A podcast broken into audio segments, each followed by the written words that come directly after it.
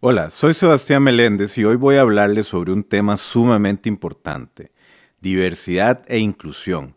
Pero no solo eso, vamos a explorar cómo estas palabras han dejado de ser solo modas y se están convirtiendo en pilares fundamentales en el mundo empresarial actual. Quédese conmigo mientras desentrañamos cómo las empresas están tomando medidas concretas para que la diversidad y la inclusión sean una realidad en el lugar de trabajo. Vamos a ello.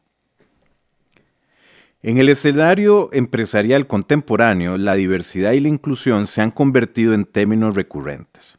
Aunque para algunos puede parecer meras palabras de moda, la realidad es que la diversidad y la inclusión son aspectos esenciales para el éxito y la sostenibilidad de cualquier empresa del siglo XXI.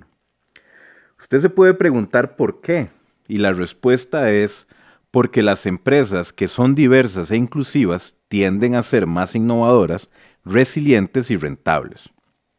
Y ante este escenario, es alentador observar que un número cada vez mayor de empresas está tomando medidas concretas para promover la diversidad y la inclusión en el lugar de trabajo. Y estas medidas no solo son éticamente correctas, sino que también son beneficiosas para el negocio. Y las políticas de contratación inclusivas son un buen punto de partida. Empresas como Accenture y Johnson Johnson han introducido políticas de contratación que buscan atraer a candidatos de diversos orígenes, incluyendo las personas de diferentes razas, géneros, edades, orientaciones sexuales, religiones y capacidades. Al hacerlo, estas empresas no solo están demostrando su compromiso con la igualdad, sino que también están enriqueciendo su talento y mejorando su capacidad para innovar y adaptarse a un mundo en constante cambio como el actual. Además de las políticas de contratación inclusivas, las empresas están implementando programas de formación y desarrollo para empleados de grupos subrepresentados.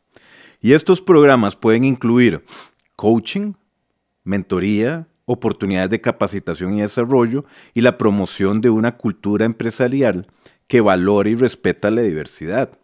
Y estas iniciativas no solo ayudan a las personas de grupos subrepresentados a avanzar en sus carreras, sino que también contribuyen a crear un ambiente de trabajo más inclusivo y acogedor.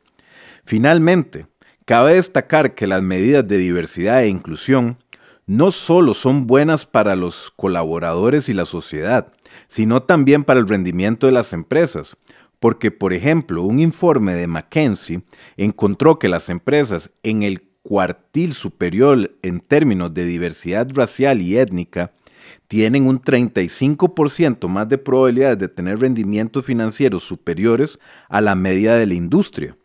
Del mismo modo, las empresas en el cuartil superior en términos de diversidad de género tienen un 15% más de probabilidad de superar a sus competidores.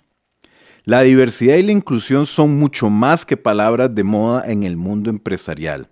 Son valores fundamentales que pueden impulsar la innovación, mejorar el rendimiento de las empresas y contribuir a un mundo más justo y equitativo.